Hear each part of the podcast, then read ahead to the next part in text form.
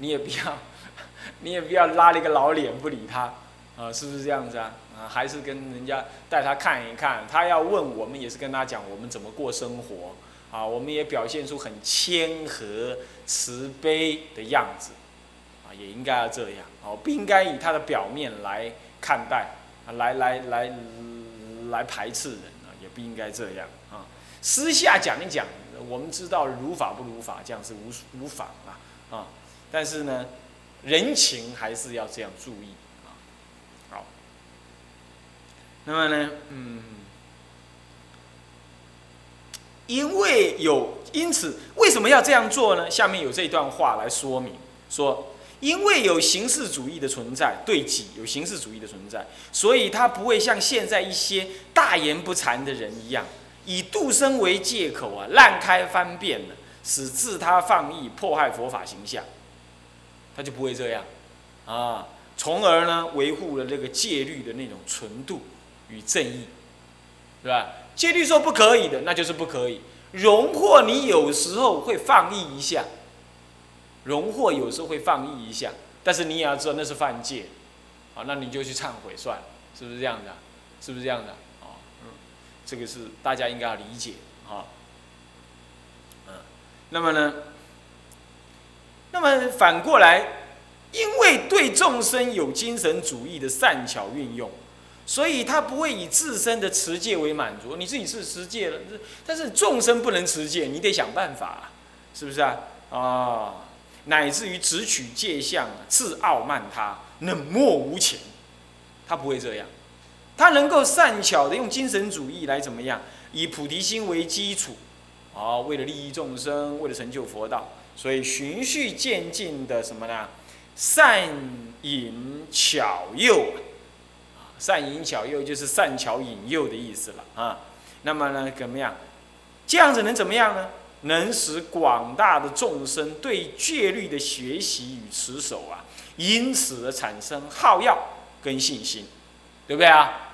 哎，他看你持戒精严，他很恭敬你；可是大家看你呢，很慈悲，能够摄众，哇，他就达到了这种欢喜。他也觉得，哎哎，原来戒律可以先这样持哦，也没关系哦，好，那我愿意。所以也就有信心，从而达到了戒律的普遍化、平民化与生活化，对不对啊？各位是不是想一想，是不是这样？所以各位戒律这样弘扬，爱道经也要这样弘扬啊！哎呀，是不是啊？不是说爱道经就要正经八百、很严苛的这么教导，不是这样，啊啊，不要这样！慢慢的要平民化啊，自然化、生活化啊，要这样子啊，要注意。这种观念，尤其对爱道经的弘扬也是适用的，因为戒律的形式主义的坚持。再讲一次，因为戒律形式主义的坚持，所以律师行的点尘不染，律师行点尘不染的那种内在呢，它仍然可以表示。换句话说，我们理想当中的大圣菩萨，他他持戒还是很精严的，啊，还是可以保持。因此，戒律的床下。庄严床相与佛法的清净住持呢，他就因为这样可以延续下去，对不对啊？现在我们今天刚刚看到那些菩萨行菩萨道的人，他根本没有戒律，不懂戒律。他说那个大乘呢，呃，不拘泥这些，这这样讲话就就怎么样，就完全的违背了这个大乘菩萨道，而且也大言不惭，根本不懂戒律的意涵，是不是啊？应该要有声闻戒法为基础来表现大乘的风光，这才是最真实的，啊。所以戒律形式主义要支持很多人，乃至于长老，他说他行菩萨道没有错，但是他就是带领的一些比丘尼共住，使得那年轻人也有样学样。那因为你长老这样做，那年轻人这样做，你就不敢说他不对了。那不敢说他不对，因此比丘跟比丘尼共住的年龄层就一直降低，从五六十岁降到五五。四五十岁，又降到二三十、三四十岁，最后现在二三十岁的比丘尼就共住在一起。你说这干柴烈火，那还像话吗？虽然我这形容词很难听，但是真的是让人感觉就是这样，对不对？那这样子，你说众生会会会恭敬你吗？佛教会庄严吗？世界世间社会上要是有一点风吹草动，人家就把你挂进去，对不对？你出门开车的时候，是个女人替你开，是个比丘尼替你开。呃，你的内衣内裤呢，女人替你洗，你说你你怎么庄严的起来嘞？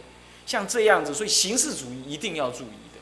好，固然你点尘污染，但是你男女共住就是不对，那是形式主义的要求，对不对啊？啊，那么这种情况啦，所以说你因为能够有形式主义的注意跟把握，所以清净住持才佛法的清净住持跟庄严床相才得以延续。那么因为呢戒律的精神主义的活用，所以全身格的戒律弘扬方为可能。而戒律的普遍化、生活化平民化，方能一步一步地展开和落实。全身格是指的你是有大乘的心，你是用一种，你是用一种对教理有创建、对护教有热情、对众生有悲愿、有血有肉、对历史有使命、对对一切的佛法住持弘扬有热切的期盼跟实践的意愿跟行动力的人。这样你是解行并进又发大心，这才叫全身格。而且你确实的去做，你不是嘴巴讲一讲而已。我看过很多的比丘住在深山里，关起门来讲大乘佛法。你跟他见了面，他就讲：“哎呀，佛法衰败啊，我们比丘应当要发心。”好了，等到哪一天你真的叫他发心了，他躲了不知道到哪里去了，看不到人。你真的叫他写篇文章吧，或者出来做做事吧，他压根儿就不愿意。他要享受那种声闻的清净安乐，自我过日子啊，做三大王这样子。但是呢，叫他做事跟大家配合，顺应别人的意见，他压根儿不愿意。你看看住三住九就变成这样，这样子他说他有大乘吗？哎，这些人我都懒得跟他谈了，我看太多了啊。办生旗杂志的过程当中，我也认识太多这种人。这种光说不练呐，不是全身格。全身格必须要去实践它，啊，多说无益，去实践。实践的首要就是依重靠重，你才不会过度的什么内敛，过度的变成这种光说不练的人啊，是这样子。这种全身格的弘扬戒律弘扬理念，正是我们理解南山律学精神的重要认知方向、研究目标。这样，这就是所谓的新面相，就在这里。也唯有如此理解南山律学，我们才有可能深化南山律学的研究，坚定南山律学的行持。深化南山律学的研究，你才能够把它看到大乘的精神。那么，坚定南山律学的行持，是我们才知道怎么行持它，才不会自爱难能，也才能够跟大众共处，而且具有开放性。有的人呢，他研究戒律，他也是少部分人共住在那，可是他是封闭性，别人没办法进去，进去了也没办法跟他们过过生活。他们有完整的他们那一套很坚固的那种，而且很保守的那种想法，他就不能够稍稍的开放接纳别人，像这样子的，这样子就不能活化南山律学的弘扬。什么叫做活化？应激，用精神主义来应激。不要给人感觉除了那样没有别条路，那这样他就很难学了。应激，懂吗？这就是活化，随众生的因缘，依着精神主义给予应激的开许，然后慢慢导引，让他走到真正戒律的完美的行驶路上去。这样子一套过程叫做活化的过程，嗯。从而让南山律学的恢阔气度重新滋润着另一波中国佛教的中心与开创，这就是对未来来讲，中国佛教已经走到了历史的关键点，面对的海峡两岸终究要走向一个啊什么？另外一个局势的局面当中，佛教也同时要走向一个调整的阶位。更何况，世界的潮流已经走向了更深刻的多元化跟互动化。我们佛教也应该在这过程当中衰败那么久的情况底下，先透过资讯的流通吸收外来的佛教，同时重新思考内部应该怎么样子，重新继承过去，然后将继承过去的传统，以及配合新来的外在佛教的刺激，我们建构一套更真上的，而虽。不完全同于传统，而又有传统为根基的一个新兴的佛教，那是必然要成立的。未来二十一世纪的中国佛教必然要走向这个脱胎换骨、重新浴火重生的这样子的一个过程，而这个过程，我们律学的引入是绝绝对对必要的，因为失去了戒律，佛教什么都不可谈，解脱个人解脱不可谈，弘扬也不可谈，清净床相的流传也不可谈。当我们失去了戒律之后，一切佛法的中心跟弘扬都不可得。所以南山律学如果那么重要，如果是这么符合中国人的需要的话，那么它重新传入在在这个中国佛教重新要展开的情况底的的时机之下，那么南山律学的赶快完整的而且。全面性的、具有精神内涵的导入呢，是绝对在这个时代是绝对必要而且迫切的。各位一定要理解啊，一定要发心，一定要努力。好，那么下一段南山律学精神的研究，这里呢就要提到了律学精神的研究是要怎么样？律学精神研究，我们看看他的律学精神是什么样子啊？然而，对于南山律学的研究，我们要如何才能进行呢？我们要怎么研究他的精神，乃至深化以上的理解呢？是刚刚所说这些理解。就整体的目标来看，从宣主的佛法渊源、著作目录，还有著作内容本身这三个方向，来看看南山律学的精神是怎么表现。你要了解南山律学，你只有从他的佛法传承。还有他的著作背景，还有他的著作内容，这样来看啊，著作的目录啊，著作内容来看，这样子呢，进行多样性的理解，应该是最基本的进入。我们中国一向就只是对南山律学的著作内容上面了解，我们对于他的传承，还有对于他的一个著作的广泛的多样性的理解呢，我们。很少去深入，所以你看看《静心戒观》只有一部著述书，很少人听到有人研究律学的人去注意到或提倡这部书。宋朝以来就很少，除了洪湛律师是，嗯，明朝的人呢，他去推推展这件事情以外，啊，哎，宋朝的人呢，也算是宋朝的啊，推展这件事情以外，啊，几乎呢，呃。很少人去推动它，啊，那么啊，一个明朝的说错，不是宋朝。那么，嗯，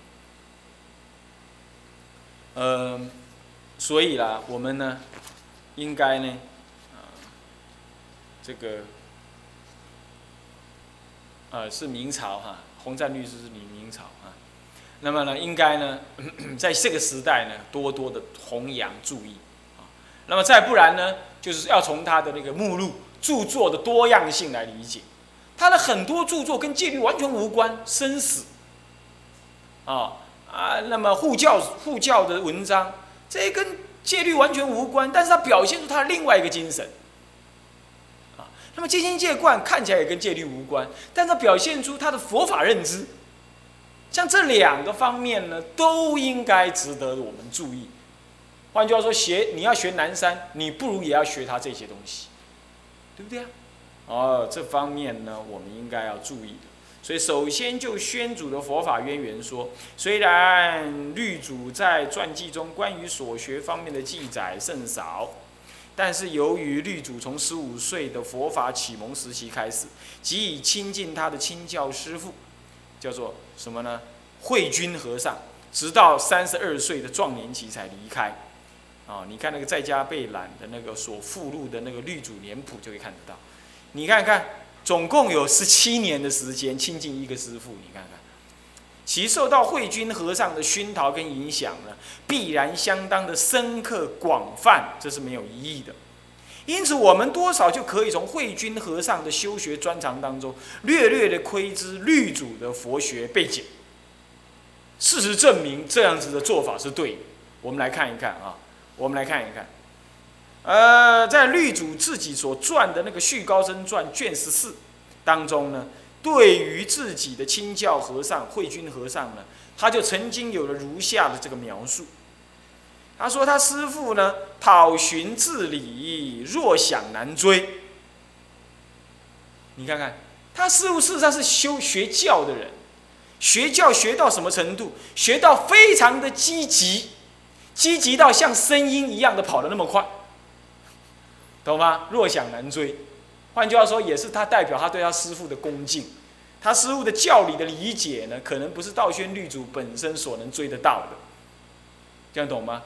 那到底他师傅多厉害呢？来看下面啊，他师傅呢密诵《法华》，你看看，所以道宣律师很注重《法华经》的概念，对不对？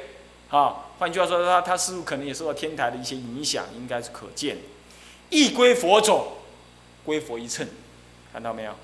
未经啊，这那未经时序是文言并进，这指的是指他未出家，他是他是未出家之前。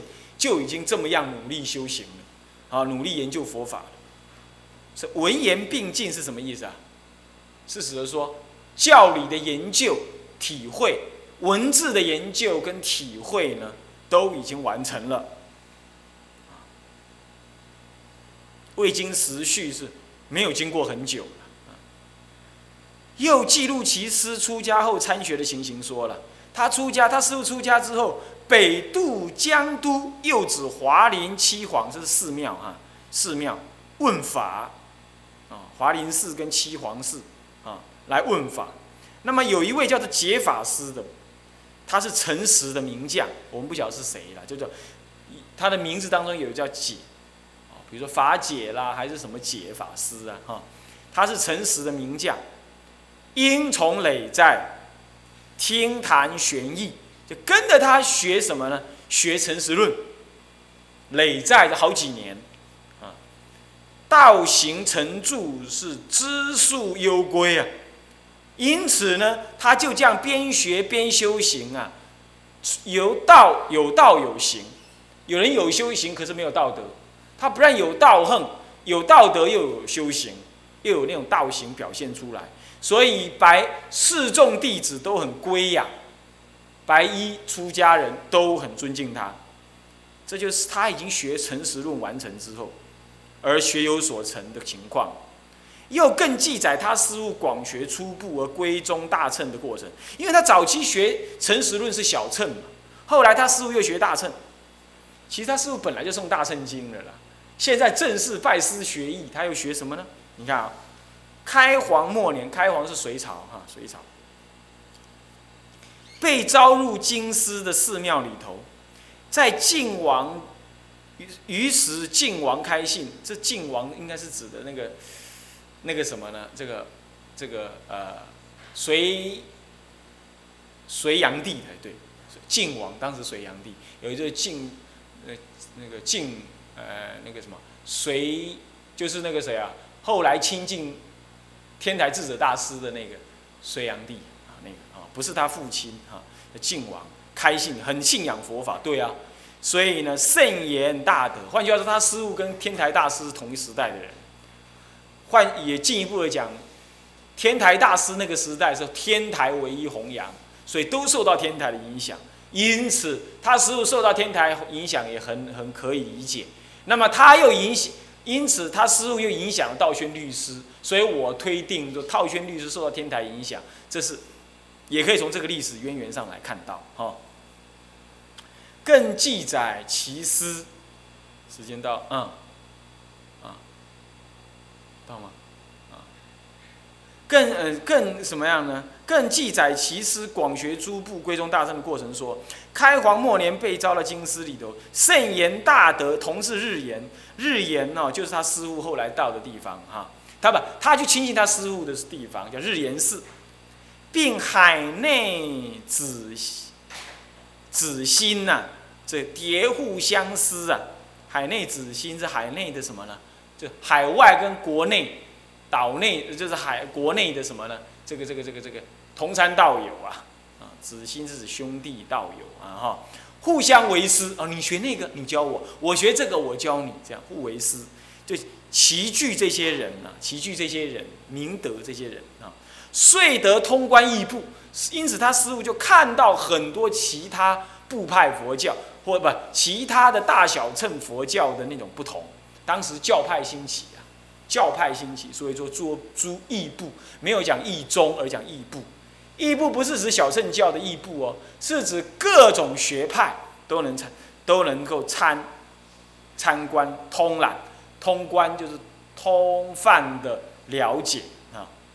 那么呢，遍览众传，普遍的浏览各个学派所流传的各种经典跟教说。那么筹讨旧闻是研讨他。研究检讨他过去所听闻的到底对不对，了不了解或正不正确？那么也研究传过去所传的这样对不对？那可能是当时晋王有要求啊，也要去检讨过去的正正不正确，考定新轨，重新考据定定新的佛教认知，而为大家所认可的那种佛教规则，掏金玄奥。淘金就是说什么呢？深入研究，那么呢？淘金金是渡河的船口啊。那么深入研究那佛法玄妙的奥义，那么呢？会悟秘心呢？表示他师悟怎么样？智慧领悟又更加的创新了。最后呢？最后重点了，乃归宗龙树是弘扬大乘，看到没有？所以他师傅是归宗龙树，跟天台一样，归宗龙树，对不对？然后呢，弘扬大乘，所以天台大师这做法跟一定影响当时。那么他师傅也是这样，那他师傅这样是不是也影响了道宣律师本身，对不对？这样子的立场你一定要搞清楚啊！所以研究道宣律师的思想、天台的思想或者龙树的大乘思想，应该都是可以注意的啊，可以注意。好。那么先说到这里啊，那么我们下一堂课呢再继续上。向下文长赋予来日，我们回向。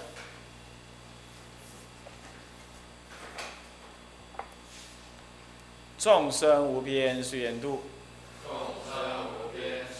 烦恼无尽誓愿断，烦恼无尽誓愿断。法门无量誓愿学，法门无量誓愿学。佛道无上誓愿成。自归依佛，自归依佛，当愿众生，当愿众生，体解大道，体解大道，发无上心，发无上心，自归依法，自归依法，当愿众生，当愿众生，深入经藏，深入经藏，智慧如海，智，归一，生，当愿众生，同理大众，一切无碍，愿以此功德。庄严佛净土，上报四重恩，下济三毒苦，若有见闻者，悉发菩提心，尽此一报身，尽此一报身，同生极乐国，南无阿弥陀佛，南无阿弥陀佛，南无阿弥陀佛，南无阿弥陀佛，南无阿弥。